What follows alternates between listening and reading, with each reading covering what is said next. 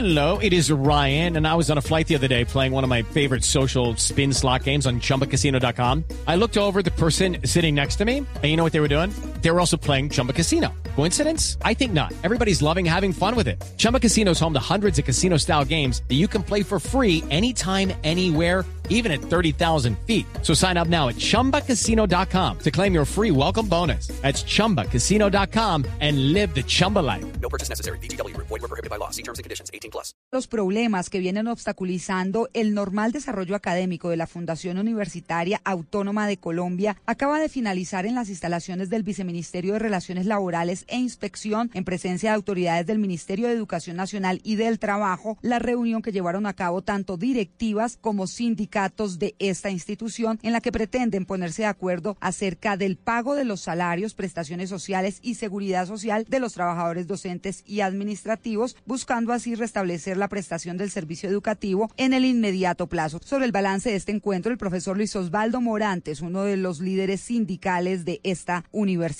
Estamos eh, pendientes que se nombre el inspector institu. Lo otro es el conflicto laboral que lastimosamente estamos sujetos es al desembolso de una suma, así no sea toda, pero sí una, una suma que por lo menos contribuya a que las familias de los trabajadores logren subsanar algo de sus dificultades o de las dificultades que ahora poseen. Asimismo, mediante un comunicado oficial, dijeron que en adelante los avances de la negociación producto del diálogo que se adelanta en el Ministerio del Trabajo serán socializados de manera exclusiva mediante escritos conjuntos y numerados que conlleven a tener a toda la comunidad universitaria informada. Andrea Peñalosa, Blue Radio. Andrea, gracias. 8 de la noche en punto. La ampliación de estas noticias en blurradio.com. Continúen con Mesa Blue. Son las 8 de la noche. Aquí comienza Mesa Blue con Vanessa de la Torre. Son las 8 en punto. Bienvenidos a Mesa Blue. Nuestro invitado de la noche de hoy es Juan Carlos Sierra, conocido como el Tuzo Sierra.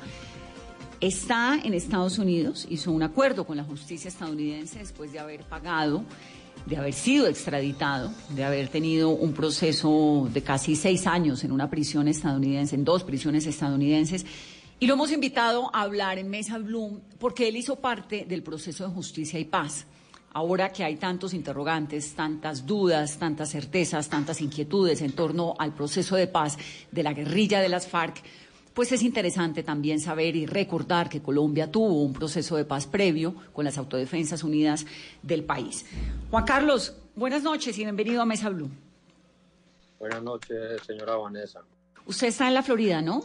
Sí, señora Vanessa, yo estoy en la Florida. Desde que terminó mi sentencia federal, yo me trasladé acá al estado de la Florida. ¿Y qué hace en la Florida?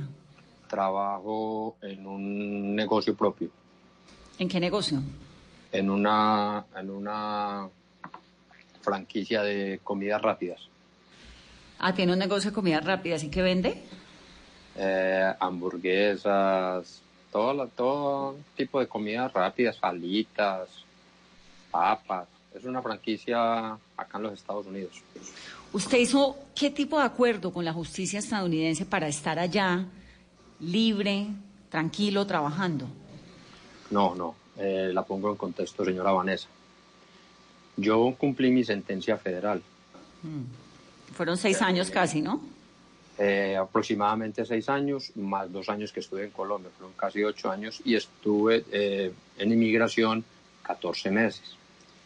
No, no es lo que se ha dicho siempre, ya lo he dicho en varias oportunidades, de que yo salí y me quedé acá. No, yo peleé mi caso acá. Yo peleé ante, ante pelear es, o sea, yo, yo luché mi caso ante inmigración 14 meses porque a mí el gobierno americano no ve que yo terminé mi sentencia y váyase para su casa y tenga permiso de trabajo y tenga su licencia, no. Así no fue. Yo terminé mi sentencia federal y me pusieron a disposición de inmigración llegué a inmigración y tuve que conseguir una abogada de inmigración, la doctora Eileen Blessinger, que peleó mi caso.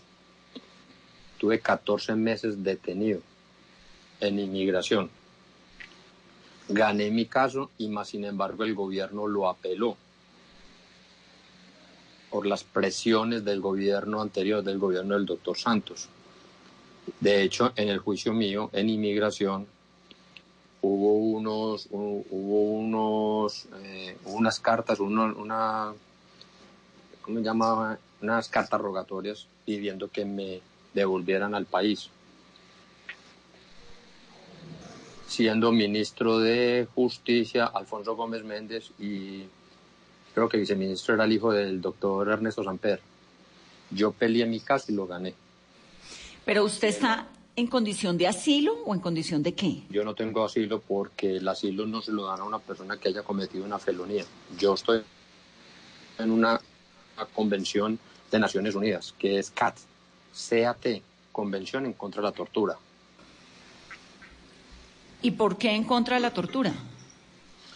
Por, a raíz de mis declaraciones en 2010 aproximadamente, ante un magistrado auxiliar de la Corte Suprema de Justicia, doctor Iván Velázquez, eh, todas, esas, todo, todas esas declaraciones él las filtró a los medios de comunicación y se volvieron públicas. Entonces corría peligro estar nuevamente en el país. Ah, digamos que el argumento suyo con la justicia estadounidense para poder estar en ese momento en la Florida, trabajar y tener la vida que nos está contando, es que su vida corre riesgo si llega a Colombia, si regresa a Colombia, ¿verdad? Totalmente, totalmente.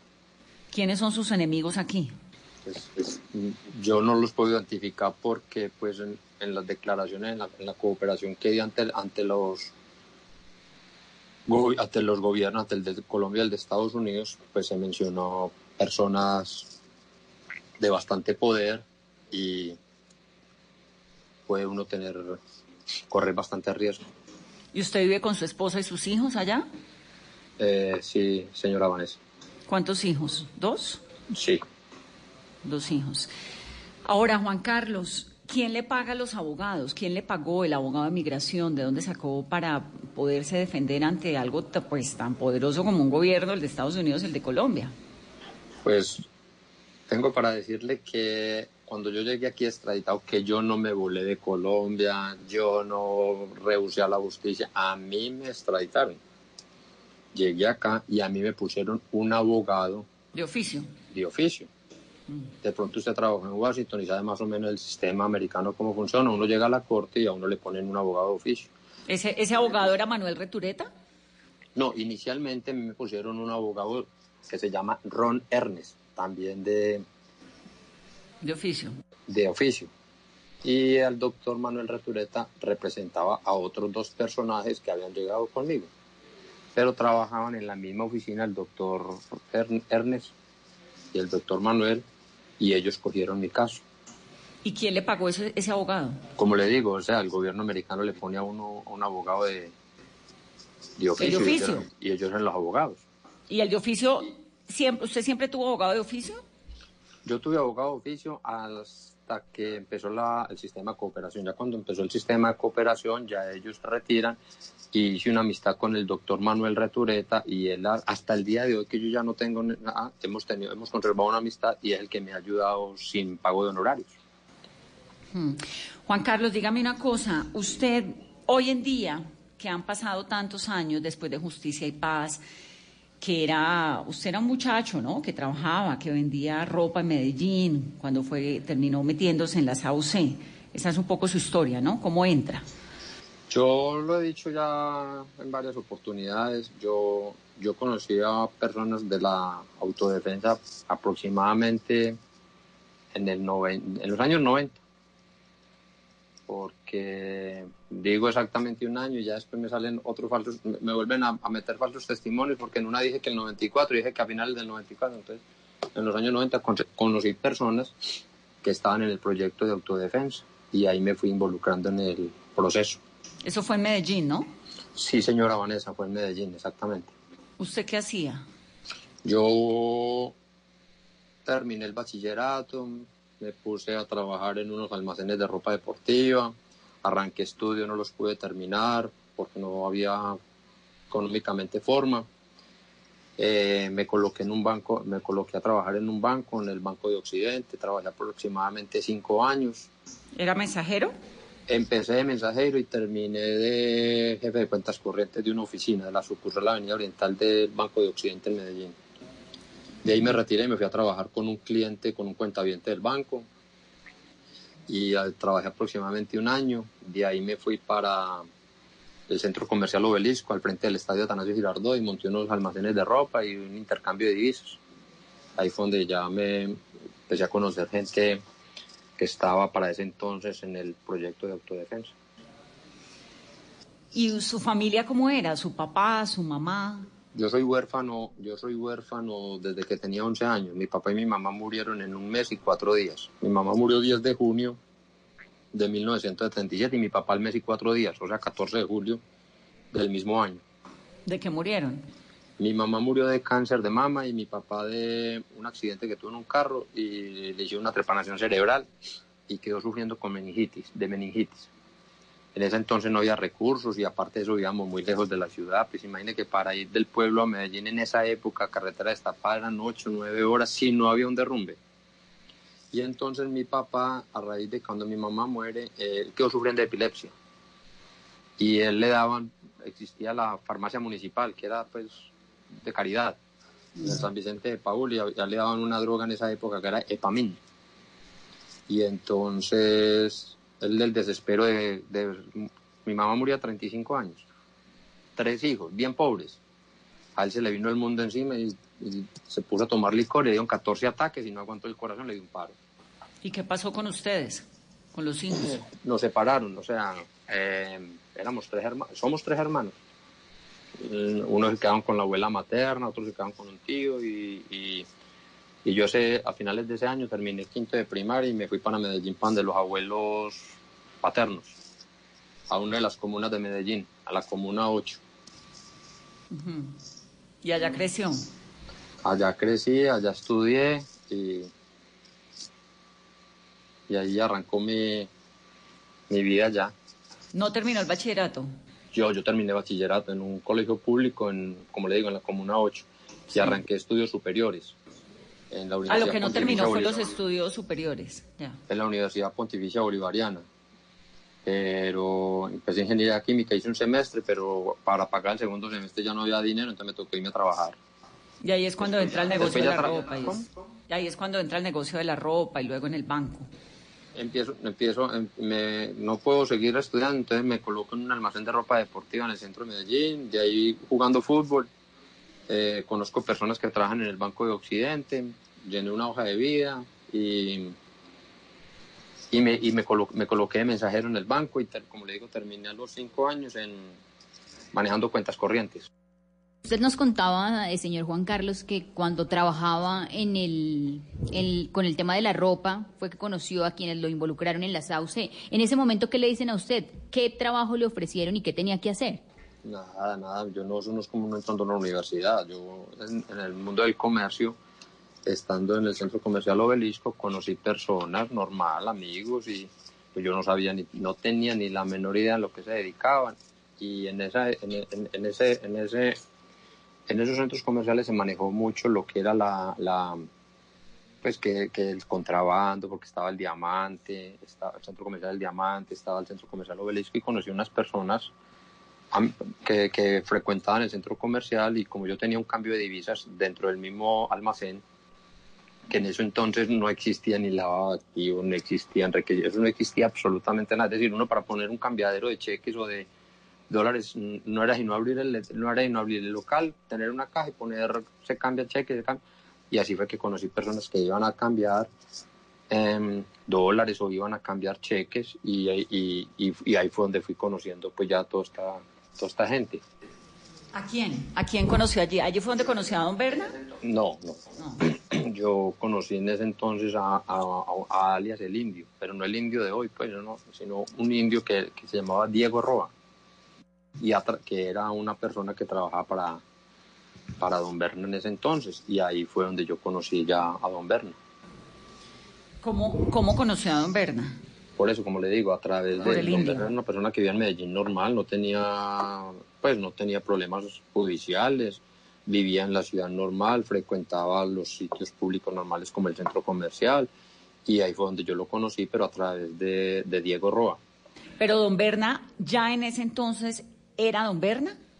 ¿O todavía no? Sí, pero yo no, vuelvo y digo, yo no, yo no conocía ese mundo. Yo venía de, de un banco, venía de, de trabajar en, un, en, un, en una empresa después del banco, un cliente del banco, y yo conozco a este muchacho, pero como le digo, por lo del cambio de dólares, por el cambio de cheque, haceme este favor, comprame, cambiame estos larcitos, cambiame este cheque. Y ahí fue donde yo lo fui conociendo, pues yo no tenía ni idea de la época atrás, de que pues no. Él había sido del EPL, ¿ya era? No, no tenía ni idea. ¿Ya era de la oficina de Envigado o todavía no? ¿O usted no lo sabía? Para ese entonces, como le digo, para ese entonces, cuando yo conozco a Diego, yo, yo, no, yo no tengo ni idea que es una oficina de Envigado ni nada. ¿Me, me entiendes? O sea, yo lo conozco Sí, sí, a él sí. como una persona que va al almacén, normal, había sido policía, estaba retirado de la policía, mantenían en el centro comercial. Y ya, ya como me voy yo dando cuenta de que existe una oficina, de que existe esto, pues ya con el transcurso de los años. Y con el transcurso de los años, Juan Carlos, ¿cómo se fue metiendo a ese mundo usted?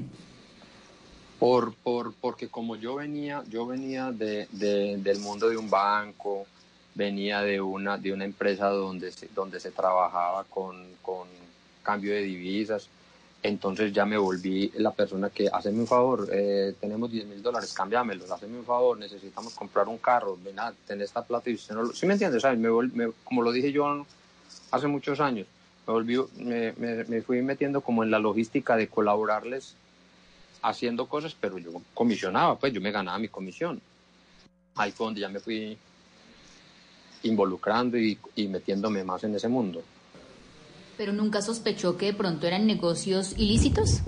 No, o sea, no es que no, es sospeché, sino que vuelvo y le digo, al principio, es que ponerlo al día de hoy de uno decir, puta, quien, perdón, quien maneje 100 mil dólares, ya uno sabe que eso pues, de pronto uno dice, uy, ¿de dónde? Pero es que en esa época no existía nada de eso, no existía que un lavado de activos, no existía nada. De hecho, de hecho, donde yo venía de trabajar en una, en una empresa que llamaba Rienvía, tú podías recoger 10 mil dólares de un giro que te mandara cualquiera sin ningún problema.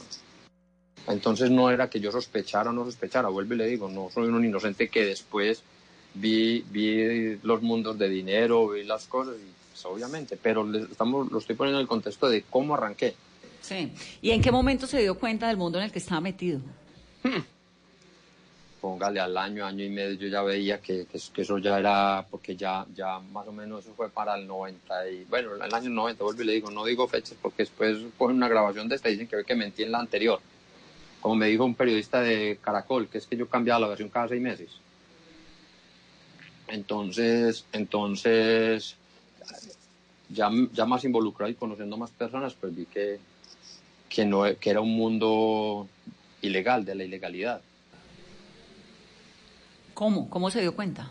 Pues con el manejo de los dineros, con, con- porque ya, ya, ya fui conociendo, ya, ya Don Berna se traslada en los años 97 aproximadamente para Valencia, Córdoba, y ya yendo a visitarlo allá y a ir allá, ya uno veía gente uniformada y todo, ya uno sabía, ya uno pues tenía tener, no necesitaba tener cinco de frente para saber que ya estaba en otro cuento. Y usted, ya cuando se enteró de lo que estaba pasando, de lo que estaba viviendo, ¿por qué siguió ahí? porque está uno joven y la ambición y las ganas de dinero.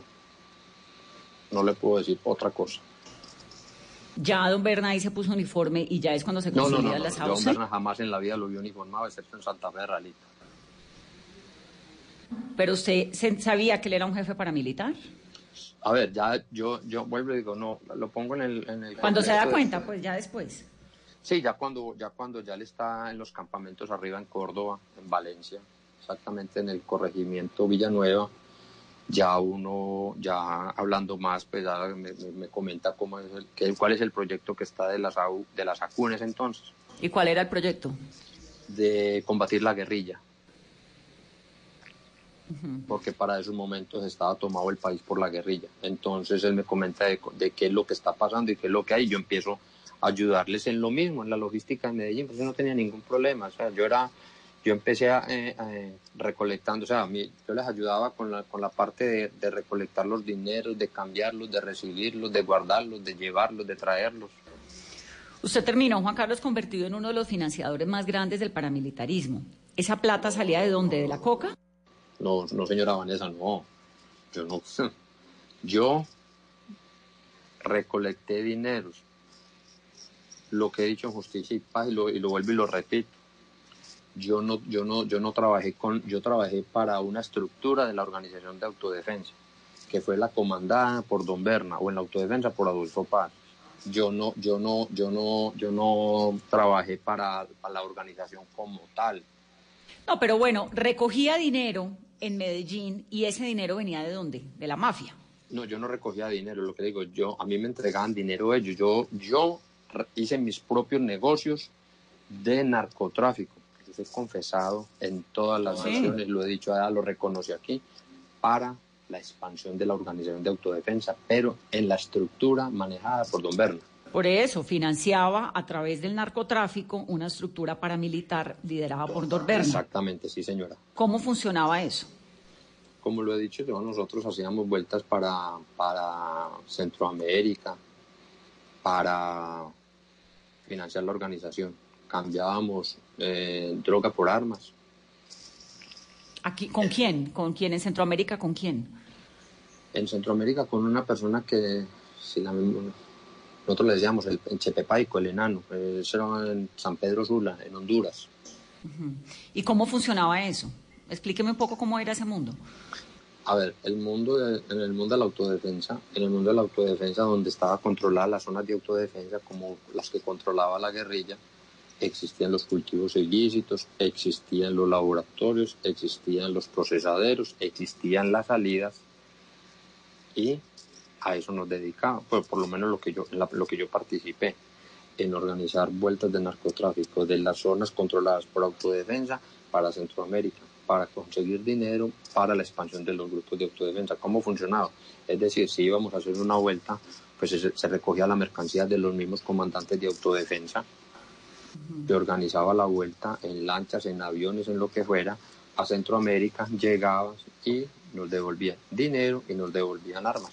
Esa era la, ¿Había una permisividad de las autoridades? Pues usted sabe, vuelvo y lo digo, o sea, nunca, nunca se hizo nada, o, nunca, o por lo menos yo no hacía nada sin, sin, sin ayuda de, de, de autoridades. ¿Sobornaban las autoridades?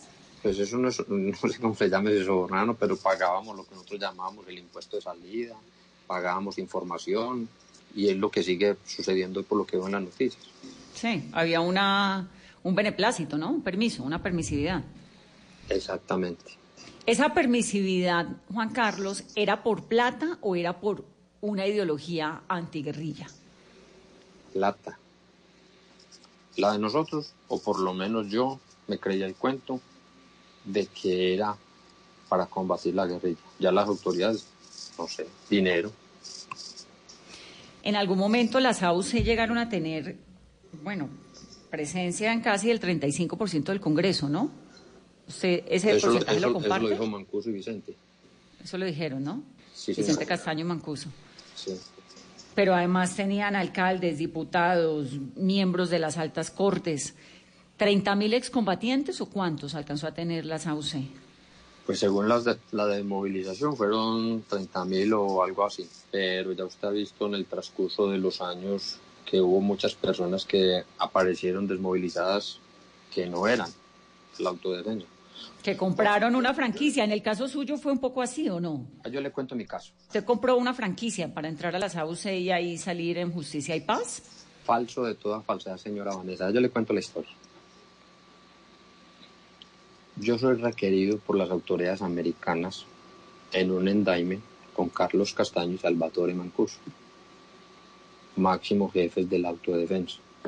El endaime mí- mío dice lo siguiente, por pertenecer a un grupo denominado AUC. ¿Cierto? Yo jamás en la vida, jamás, don Berna me pidió a mí un peso para desmovilizarme o jamás yo le tuve que dar un peso a él para desmovilizar. Jamás, jamás. Vuelvo y lo digo y lo reitero. Por eso de pronto los periodistas a veces dicen que yo cambio la versión o que yo digo lo que... No, yo no puedo cambiar la versión porque es que a mí nunca me piden. No puedo hablar si el Mejía Moon era los mellizos, yo no tengo ni idea. Si Gordolindo, no tengo ni idea. Yo hablo por mí. Entonces, si yo soy pedido en un endaime por pertenecer a la UC y hay un proceso de, paso, de paz con la AUC, ¿qué debo hacer yo? Desmovilizarme con la UCE. Y eso fue lo que hice. De hecho, perdón, señora Vanessa, de hecho, la primera reunión exploratoria con el gobierno nacional sucedió en noviembre del 2002 en el corregimiento del Guadual, municipio de Valencia, Córdoba. Y yo ya había sido pedido, no habíamos sido pedido en extradición en septiembre, es decir, dos meses antes. Yo estaba enterado de todas las reuniones. De hecho, cuando se instala la mesa de, de paz en, Santa Fe de Ralito en 2004, yo estoy ese día allá presente. Pasan el listado de los comandantes que se van a desmovilizar y que van a quedar dentro del dentro de la zona de ubicación de Santa Fe de Ralito. Yo estoy ahí. Claro, no, no, ya, ya estaba ahí adentro, pero digo, ¿Qué tan usual era esa modalidad de que algunas personas que tenían dinero suficiente, pero que no necesariamente habían hecho parte de las AUC, compraran una franquicia? Como pasó ahorita con el proceso de paz de los guerrilleros también. Por eso yo, yo, yo no puedo, yo no puedo, porque yo, yo, yo, yo no, no tengo ni idea. Yo no sé si los mellizos lo que dicen que le compraron a Vicente Castaño, yo no tengo ni idea. De Gordolindo que si le compró a, a, a yo no sé que yo, yo, yo, a todos ellos los conocí dentro de la organización, yo no los conocí por fuera de la organización. Yo puedo hablar por mí que jamás en la vida compré franquicia porque yo no era comandante. Ahora, Juan Carlos, las AUC pues se fortalecen y también como con cierto beneplácito de la sociedad colombiana, de gran parte de la clase dirigente, lo que decíamos ahora, casi 35% de miembros del Congreso que entraron y terminaron allí metidos porque pues era una guerra muy muy sangrienta con la guerrilla de las FARC y, las FARC tenían cooptado gran parte del territorio nacional. Pero en un momento esa guerra fue rompiendo todos los esquemas y todos los respetos del derecho internacional, fue volviéndose una cosa pues espantosa en la que hemos visto lo que ocurrió dentro de las AUC, ¿no? Los desplazamientos, la violencia de, esa, de ese nivel tan espantoso, los hornos. ¿Usted cómo vivió todo eso? ¿En qué momento se dio cuenta de lo que hacían las AUC? Lo que pasa es que, vuelvo le digo, yo, yo, yo, yo siempre estuve fue en un sistema financiero, yo no participé en operaciones militares, yo no tuve... ¿Pero, ¿pero se enteraba?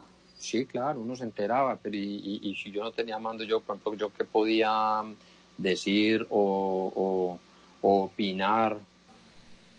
¿Se enteraba de qué?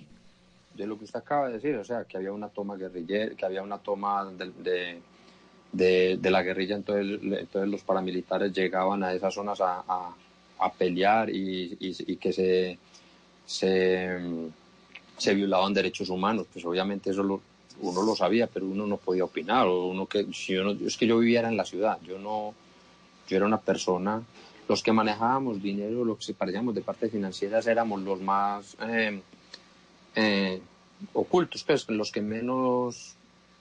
Es decir, si yo iba donde verna a los campamentos era porque tenía que ir donde él y ya, pero yo no, no, éramos los, ¿cómo le digo yo? Como las personas que más resguardadas estábamos.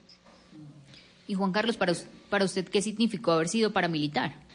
¿Para mí qué? Para usted, ¿qué significó haber sido paramilitar?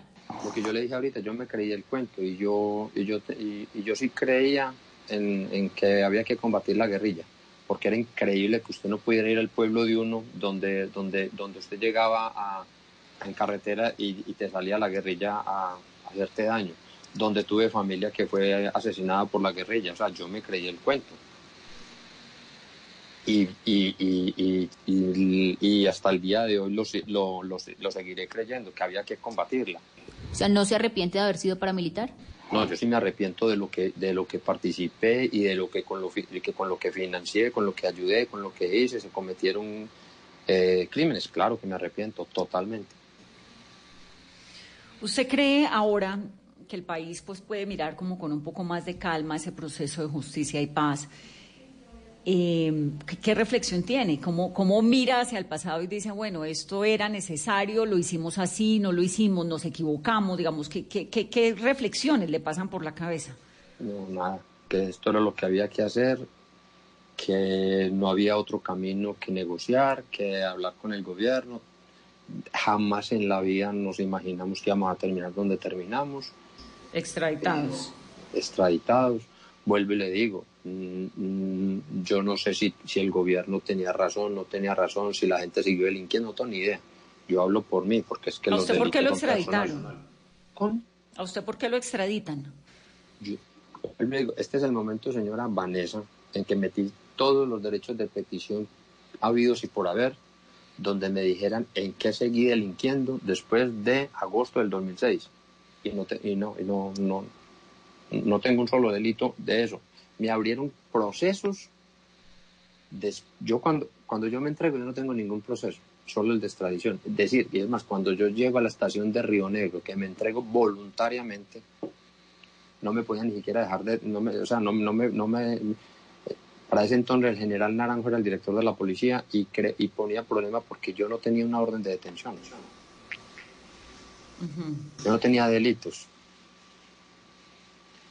Me abrieron todos los procesos que usted se imagine después del 2010, después de que el magistrado auxiliar, que le di las declaraciones en el proceso madre de la parapolítica, filtró mis declaraciones.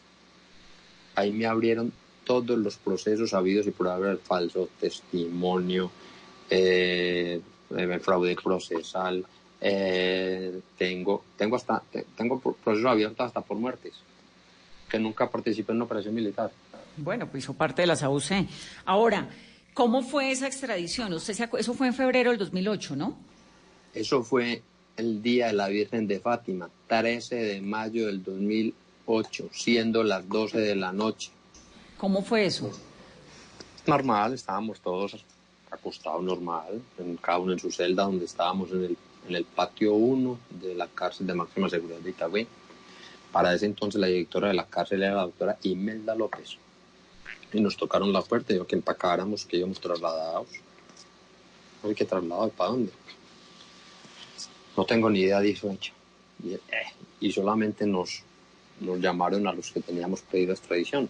Que era un grupo grandísimo. Ahí estaba usted, estaba Macaco, éramos 14 en estaba total, Hernán pero- Giraldo, No, Nodier pero- Giraldo, ¿no? Sí, pero no, sí, pero no todos estábamos en Itagüí. Nodier, Don Hernán, Peñaranda, Los Mellizos, el Flaco de Bengochea Mola estaban en Barranquilla. Gordo Lindo, Don Berna, bueno, estaban en Bogotá. Macaco estaba en Cómbita. Eh, en, en Itagüí estábamos 40, Mancuso, mi persona, Pablo Sevillano, bueno, en fin. Todos los comandantes todo. paramilitares. Y entonces los reúnen, los sacan de la cárcel, los llevan a, a Bogotá. Nos llevan a Bogotá, de Bogotá nos llevan en un avión a Guantánamo. En Guantánamo Pero usted en qué momento, antes de que me cuente esa historia, en qué momento ustedes se dieron cuenta que los estaban extraditando?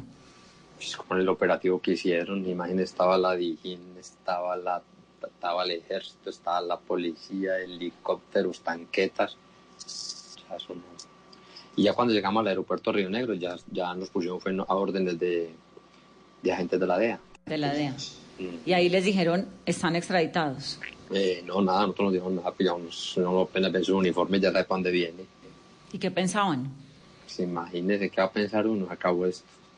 Ya, no volvemos, ya, se acabó, el- acabó la vida, pues imagínese qué va a pensar uno. ¿Por qué los extraditaron? Si habían hecho un proceso de paz. Pues el argumento del gobierno es que, es que se seguía delinquiendo, pero como le digo, o sea, es individual. Si alguien estaba delinquiendo, pues el que estaba delinquiendo, pero no a todos, por lo menos yo no estaba delinquiendo.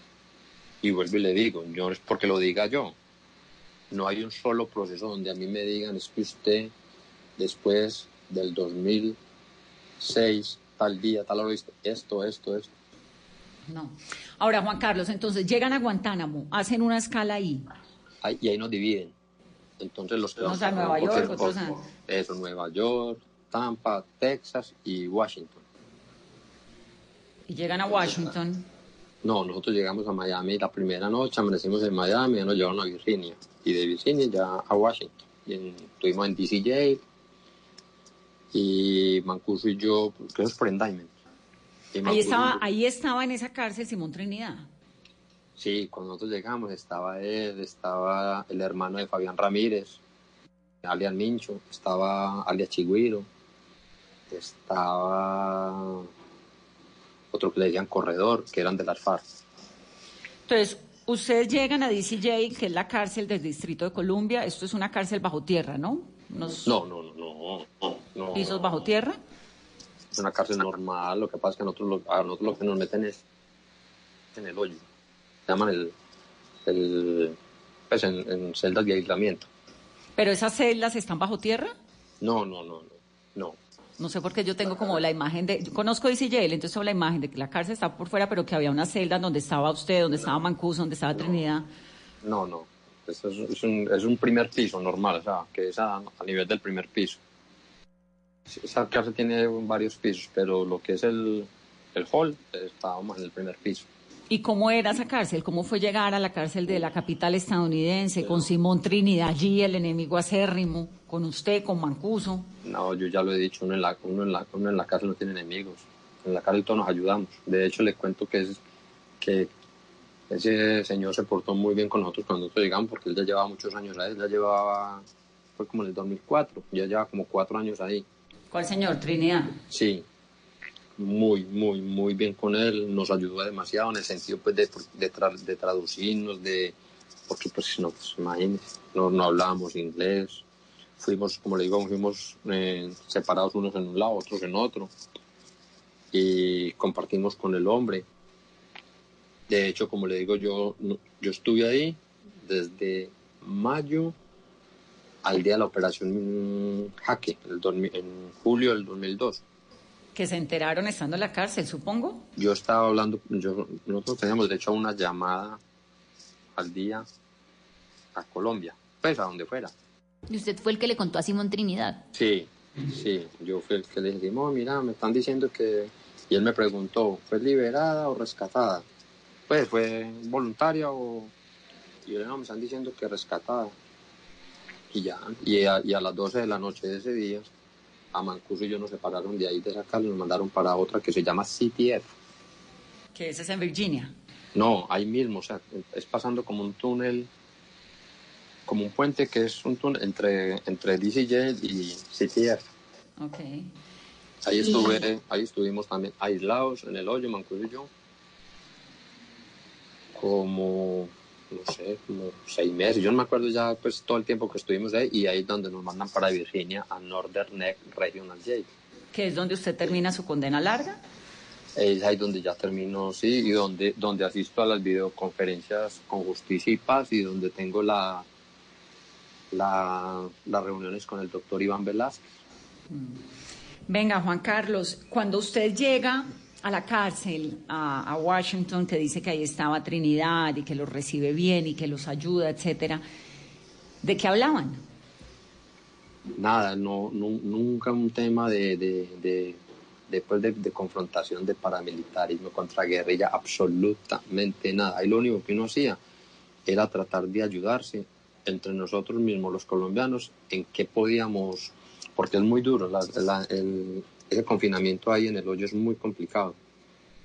Usted no tiene, como le digo, usted tiene que, a usted, a usted le dejan hacer unas llamadas, un teléfono con una carreta, te, ba- te sacan a bañar. Un día sí, un día no, un día sí, un día no. ¿A dónde lo bañan? En un, en, acá de cuenta otra celda, usted lo sacan amarrado de pie, hermano, y te meten en un público, pues todo el mundo te está viendo cómo te estás bañando. Inclusive era el baño aquí y, y la celda número uno era la, de, la de Simón. La de Simón era la 1. ¿La suya? La mía era la de la 11, Maca estaba en la 7 creo que era, Don Hernán estaba en la 11. No me acuerdo bien pues. Pero hablaban de algo interesante, de la guerra, de la paz, de la Nada, vida. ¿De nada? nada. ¿De los Hola, enfrentamientos? ¿qué más? ¿Cómo amaneciste? ¿Qué más? Y como él no tenía derecho ni a comprar un, no tenía derecho a nada, no tenía correspondencia, no tenía llamada, no tenía derecho a comprar. Entonces, nosotros cada ocho días teníamos derecho a comprar en el expendio, pues, bobadas para subsistir, fuera de la comida que te dan. Y nosotros cuando pasábamos a que nos llevaran al baño, como ya ese señor llevaba cuatro años ahí, ya sabían que era un hombre pues que tranquilo, que no ponía problemas. Nosotros inclusive le pasábamos cositas para el subsistir, pues una pasta de jabón, una crema dental, una chocolatina, una Coca-Cola. Mm. Entonces, el baño era día de por medio, horas de sol al día, Cero, cero. cero, absolutamente nada. ¿Cuándo veían el sol? Yo lo vi, yo lo vine a ver cuando estuve en CTF y en Northern Neck, una hora, una hora cada semana. Y cuando iban a los juicios, ¿no? No porque nosotros cuando íbamos a esos juicios no éramos como la población normal de, de, las, de los detenidos, que los llevan los mismos guardianes de las cárceles. Nosotros nos movían, eran los US Marshal. Y por ejemplo, ¿a qué, a qué horas los levantaban? ¿Qué era la comida? No, a usted no lo levantan, a usted, a usted a las 4 de la mañana le tumban la puerta para que reciba el desayuno, quiera comérselo o no se lo quiera comer, eso es su problema, pero lo tiene que recibir. 4 de la mañana. El almuerzo te lo dan como a las 10 de la mañana y la comida te la dan a las 2 de la tarde. Y vuelvo y le digo, no es que... estamos hablando de ese sitio. Ya después en otros sitios donde estuve, es diferente. O sea, todos tienen su, su reglamentación diferente, pues, menos el sistema federal. Pero cuando llegamos, que éramos, pues, estábamos en Washington, D.C., después, y en el hoyo, pues, no, usted tiene que levantar, recibir su comida, te lo dan en un plato de icopor, en un tray de icopor, y usted así se lo come, no se lo come, pero tiene que, tiene que pararse a recibirlo. ¿Desayuno qué era? Una, un engrudo, como cuando uno, como cuando, la- cuando uno chiquito que pegaba las cometas para elevar, un engrudo, como una avena. Como de avena. Uy, con, un con una taja de pan, una mortadela y, un y una cajita de juguito de manzana. ¿Y el almuerzo? El almuerzo, un arroz sin sal, con papa pues molida, pues papa, ¿cómo se llama eso? Bueno, Sí, puré de papa. un puré, es un puré de papa, los mismos dos pancitos y, y el mismo juguito. Y la comida, lo mismo. Uno mejoraba de eso es porque uno compra lo que uno llama la cantina, eso se llama la cantina. Entonces uno compraba esas sopitas que uno las pone en agua caliente y las tapaba. Ramen. Exacto. ¿Y de Las dónde sacaban plata para las sopitas? ¿Cómo? ¿De dónde sacaban plata para las sopitas? No, usted tiene derecho a que le pongan en su número de cuenta, como en, como en Colombia el, el expendio. Usted tiene derecho a que le pongan plata en su cuenta y usted con esa plata, porque usted no maneja dinero en, en esas, en el sistema de acá. Entonces usted le ponen plata en su cuenta y, y usted hace el pedido y ellos lo van descontando. Juan Carlos, ¿las cárceles en Estados Unidos, o por lo menos las que usted conoció, se parecen en algo a las colombianas? ¿En que hay esto de negociación de yo pongo plata para que me Tres, puedan cuatro, dar cinco, un seis, cigarrillo siete, si ocho, quiero? nueve, diez. ¿Alguna cosa? No, no, no, hombre, aquí no. Aquí ¿A usted puede ser el rico de ricos y el más ¿Dónde? pobre Ese, ese, mejor, mejor, peor, ¿cómo? Uniforme. se ¿Cómo, cómo? ¿Ahora o no? Ahora hacen sí. la misma fila. Listo, gracias. Tiene los mismos derechos en un teléfono. Usted tiene aquí exactamente lo mismo, sea quien sea. No. Y en el día que hacía Juan Carlos, leía, escribía, sueño, ¿cómo pasó ¿no? esos seis años? 11 de Yo trabajé todo el tiempo en donde estuve. No, y yo respeto las todos 6 a 1 que no trabajé quiera, pero ¿Y en qué trabajaba? seis Pintando, limpiando pisos, barriendo, trapeando. Más fuerte que yo, más fuerte que yo. Pero no ¿Y- me y eso? pagaban, ni, ni, ni ¿Y no- le no se descontaba? re- No, aquí no se redime Sí. pena por eso, no te pagan por eso, solo por uno estar ocupado y no estar metido en un encierro 24 horas. ¿Y por qué sus compañeros no quisieron trabajar? Ah, no, no sé. Yo trabajaba porque me gustaba, salía a pintar, a limpiar pisos, a brillar, a hacer todo lo que hubiera que hacer. ¿Y Simón Trinidad tampoco trabajó? No, no, no, es que mientras yo estuve con él, mientras yo estuve con él, eh, siempre estuvo fue en el, en el, en el hoyo. Es que yo estuve con él de mayo a julio 2, yo no lo volví a ver. Porque a mí, a junio, a julio, yo estuve dos meses con él porque a mí, nosotros no, a Mancuso a mí nos separaron. Ahí hay una imagen eh, muy, muy fuerte que era la de Simón Trinidad, que casi que compartía celda con Jorge 40, ¿no? Al lado. ¿celda al lado? Tampoco, no, no, no, Que hay desierto en eso. No, tampoco. Que estaban muy cerca. Eso es, es, es como una L. Es como, sí, una L. ¿Sí o no? Y este, en esta sesión estábamos, lo que yo te digo, estaba Peñaranda, Chigüiro, Man- eh, Simón, Macaco, mi persona, Hernán Giraldo. Y en la otra L ni se veían. No se veían. No, estaba, lo que pasa es que uno se podía gritar, uno gritaba, "Ah", Hablaban a los gritos de celda en celda. pero ellos nunca se cruzaron, creo que se cruzaron y que nos vimos. ¿No? No, ¿No se mientras, saludaron? mientras, Mientras a usted no le tocó. no. Juan Carlos, voy a hacer una pausa rápidamente para comerciales. Regresamos en breve y seguimos conversando.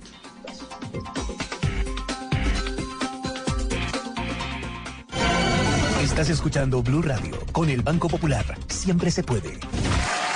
Doña Susana, si responde la siguiente pregunta ganará muchos premios. ¿Está lista? Sí, ¿Usted abrió un CDT en el Banco Popular? sí. Con el ahorro ganador CDT, siempre ganas. Sin rifas ni sorteos. Ahorra y obtén mayor rentabilidad. Más información en www.bancopopular.com.co. Banco Popular. Somos Grupo Aval. Aplica condiciones. Vigilado Superintendencia Financiera de Colombia. Todos tenemos un reto, algo que nos impulsa, eso que nos hace levantar de la cama todos los días, un sueño que nos lleva al límite y nada más importa. No importa el dolor, ni la frustración, no importa el tiempo. Un reto que es a la vez nuestro combustible y nuestra obsesión. Porque nada se consigue de la noche a la mañana. Este es mi reto. ¿Cuál es el tuyo? Pasta Sonia, sabor y energía que te hacen mejor. Trabajamos pensando en usted. Nosotros es un honor poder representar a nuestro país. Ellos ya están listos. Siempre son en la selección Colombia, quiero hacer cosas bien. Estamos preparados, todos estamos con esas ganas, con esa energía de, de salir a hacer las cosas bien. De preparación de cara a la Copa América. Nosotros también.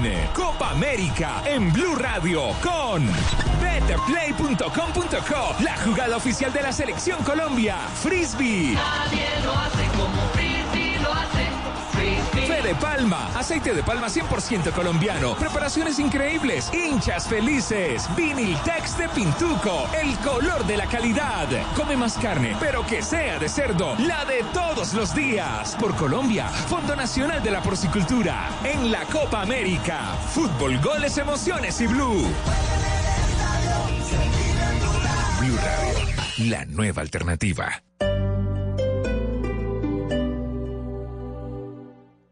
Desde Corea llega al Teatro Mayor Julio Mario Santo Domingo el fascinante espectáculo Pequeños Ángeles, una agrupación que a través de la música y la danza recrea el folclore del país asiático, del viernes 5 al 7 de julio. Compre ya sus entradas a través de primera fila o en taquillas del teatro. Apoya a Bancolombia y Caracol Televisión. Invita a Blue Radio y Alcaldía de Bogotá. Más información www.teatromayor.org. Código PULEB, E EBJ 494. Desde las 5 de la mañana. que se despierta esta hora. Néstor Morales. más importante de Colombia. Felipe Zuleta. dato es que por primera Paola Ochoa. La cifra de Ricardo Ospina y un completo equipo periodístico y de opinión. Habrá una cantidad. Estarán trabajando para llevarles la información, la verdad, la noticia, el debate. Mañanas Blue, de lunes a viernes desde las 5 de la mañana, por Blue Radio y bluradio.com. La nueva alternativa.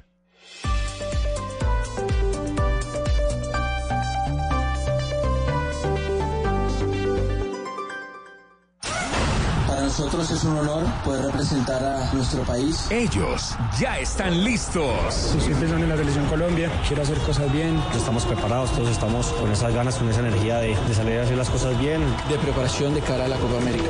Nosotros también.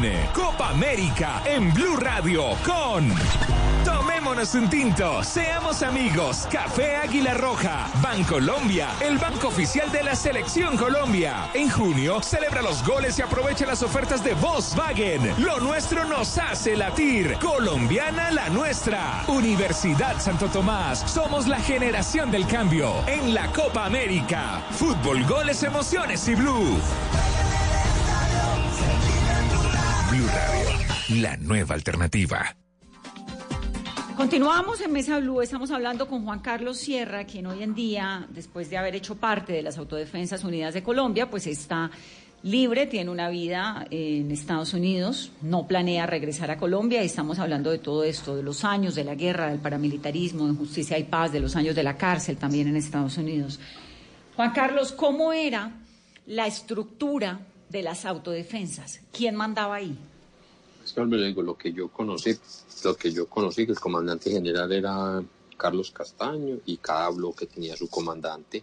Yo tuve conocimiento del, de los donde yo estuve, que era al mando de, de don Adolfo, pues de, de Berna. Pero yo por el decir que si, que si Macaco le hacía caso a Carlos o que si Carlos le hacía caso a Mancuto, ni idea. Pues yo no viví eso. Yo, yo, yo le hacía caso a don Berna que fue los grupos que él comandó, bloque Cacique Nutibara, bloque Héroes de Granada y Héroes de Torobá, lo que- la parte donde yo estuve. Sí. ¿Y la oficina de Envigado cómo funcionaba? Es que vuelvo y le digo, yo, lo que yo le digo, yo a mi oficina yo no, yo conocí fue personas de la organización de Don Berna, pero a mí lo que fue la tal oficina como tal, yo no, a mí no me tocó eso. Pero a usted le tocó la donbernabilidad, lo que hemos conocido como donbernabilidad en la historia de Colombia. Lo que yo le digo, lo que pasa es que a mí me tocó muy poquito, porque fue como 94 y él se va para la clandestinidad como en el 97, y entonces yo no vengo de atrás conociendo cómo funcionaba eso, yo no tengo ni idea. Del 94, pa- del 94 para el 7, él, veía- él en Medellín normal, yo no sabía si él era amigo de- del alcalde, si él era el que mandaba. Ya el 97 para arriba, que él ya está arriba en, en las, en los campamentos en Córdoba, yo ya es donde estoy más enterado de lo que, pero él ya no vive en Medellín. Es decir, usted lo conoce cuando la donbernabilidad, pero usted no sabía de la donbernabilidad. ¿O esto era como un secreto a voces? Esa- no, o sea, vuelvo y le digo, o sea, ya después del 97 ya uno sabía que él tenía mucho poder en Medellín, pero, pero decir pues que a mí me haya tocado verlo sentado y que le da una orden a un político, a mí no me tocó, yo ya estando yo ya metido, involucrado hasta el hocico en eso, ya sí supe, obvio, que se manejaba político, se manejaba fuerza pública, que se manejaba de todo, pero lo manejé yo, mucha parte pues. ¿Lo manejó usted qué? pues que yo conocí políticos, que conocí gente de la fuerza pública, que conocí personas de, de, de comerciantes, bueno, gente ¿Usted pagaba? obviamente. Usted era el de la plata, ¿no? Uno el que administraba plata. Mm. ¿Y los que se vendían por plata, se vendían por cuánto? ¿Ustedes tenían una nómina permanente o eran unos pagos espontáneos? No, no, no, no, no, yo, yo, en las, en las que yo participé había que pagarle a gente y acá no todo el mundo tenía, un- había que darle plata al uno tanto, al otro tanto, lleva esto para tal parte, lleva esto, entregar, decir, bueno, pero no, pues que había una, pues como un- Una mensualidad, un libro de cuenta mensual, ¿no? Exactamente. Es que no, no- no hay cuentas en lo, en lo legal, imaginen la ilegalidad. ¿Qué fue lo que pasó entre Vicente y Carlos Castaño? ¿Cómo, cómo vivieron eso ustedes adentro de las AUC? A mí no me tocó y le voy a decir por qué. Porque ese Carlos muere, Carlos muere en abril 16 del 2004. ¿Sí o no? Y yo vivía, yo ya estaba pedido en extradición desde el 2002. Yo vivía en Caucasia. A mí no me tocó todo ese, toda esa pelea pues entre ellos. A mí no, yo no la viví. ¿Pero qué se oía? ¿Qué decían adentro? ¿Quién era más poderoso? Pues hasta donde yo conocí que, que escuché, no que lo vi ni que me... Vicente. ¿Era más poderoso que Carlos? Eso fue lo que siempre supe, siempre escuché. De hecho, yo jamás con el señor hablé. ¿Con cuál de los dos? ¿Con Vicente o con Carlos? No, con Vicente. No es que me vuelve yo, a mí Carlos no me tocó porque es que vuelvo y le digo, yo soy pedido en el 2002. ¿Sí o no? Y voy a esconderme. Y yo no me escondo en, ca- en, en- en- en los campamentos en Córdoba, sino que me escondo en, los, en, en Caucasia. Entonces, y él muere en el 2004. No, no, y yo con Vicente jamás en la vida tuve un trata, jamás. Mm. Juan Carlos, de todo ese episodio, todo ese, ese, ese mm, capítulo, pues tan degradante de la guerra en Colombia por parte del- de, todo el mundo ahí, eso fue eh, pues los falsos positivos del ejército, los paramilitares con su violencia tan atroz, los campos de secuestrados de la guerrilla, digamos, todo esto. Hoy en día, cuando usted ve esa guerra como esa Colombia de, de antes, tan rota, el proceso de justicia y paz contó la verdad, o sea, Colombia supo la verdad de lo que ocurrió allí. Yo creo que todavía falta mucha verdad por contar. Y se lo voy a decir porque, señora Vanessa, por una simple razón. Porque cuando nosotros empezamos a, a, a hablar, ¿cierto? Cuando nosotros empezamos a hablar y a decir y a decir y a hablar de esto, esto pasó así, así, así, así, así, todo eso está, pienso yo, lo digo por mí, engavetado y lo han utilizado políticamente. Yo hablo por mí, yo no hablo por, ¿cierto? Porque de todo lo que yo he dicho o de todo lo que hablé o de todo lo que conté, ¿sí? En justicia y paz, créame lo que falta muchísimo. Pero, le digo, pero como le digo, como le digo que ese magistrado, cuando empezó con el proceso de la parapolítica, Iván Velázquez. lo utilizó políticamente. Porque si yo me pongo a ver, yo me pongo a ver muchas cosas, ni las han tocado. ¿Como qué, por ejemplo? ¿Qué, ¿Qué hay del capítulo que usted conozca de la vida de la guerra? Que usted dijera, yo creo que Colombia, no por usted, porque usted ya está del otro lado, pero por las generaciones que vienen, ¿qué contaría que no se haya contado? No, eh, todo, todo, o sea, no, no sé, yo, pues, como un, como algo pues eh, puntual de decir, mire, es que falta esto, esto, esto, no. Solo que, que, que, desempolvan casos o, trabajan casos, depende de los momentos políticos, de las circunstancias políticas. ¿Cierto? Porque, por ejemplo, a mí, yo vuelvo y le repito, hablo por mí, ni me justifico, yo no sé qué hayan dicho o contado, no tengo ni idea. Pero, por ejemplo, uno habló de, tema bienes. Y uno dice, uy, nunca han tocado este, y nunca han tocado eso. Pero a mí me han hecho cuatro extinciones de dominio. Mm, entonces, eh, mañana sale uno a, mañana sale a, reviven un, bueno, se lo voy a poner muy claro. Llega una persona que estuvo aquí, la devolvieron para Colombia y en 10 años, o sea, desde el 2010 al 2019, muerto el proceso, pero inmediatamente llegó, entonces ahí sí otra vez eh, te llaman para, para versionar, te llaman para tan, ¿sí o no? Le voy a hablar, vuelvo y le digo, mire, por ejemplo, doctora, eh, señora Vanessa, el caso del doctor Luis Alfredo Ramos. Me declararon contumaz. Nunca me notificaron, me notificaron por la radio y por el espectador. Por eso me, por eso me di cuenta, porque leyendo un día un periódico y una radio, me pusieron abogado de oficio. Es decir, todo el mundo sabe dónde estoy. El gobierno sabe dónde estoy, pues de hecho el gobierno tan sabe dónde estoy que peticionar, que hicieron peticiones rogatorias para que me devolvieran. ¿Cierto? Sí. La Corte Suprema de Justicia me, me sacó de justicia y paz en el 2015, por lo que ya he contado. No sé si sea o no sea. 2015, es decir, la Corte sabe dónde estoy. Pues de hecho, para notificarme de que me retiran de justicia y paz, tuve que hacer una videoconferencia por Skype como la está haciendo aquí con usted, con notificados mis abogados, ¿cierto? Para ese caso puntual, abogado oficio, declarado contumaz.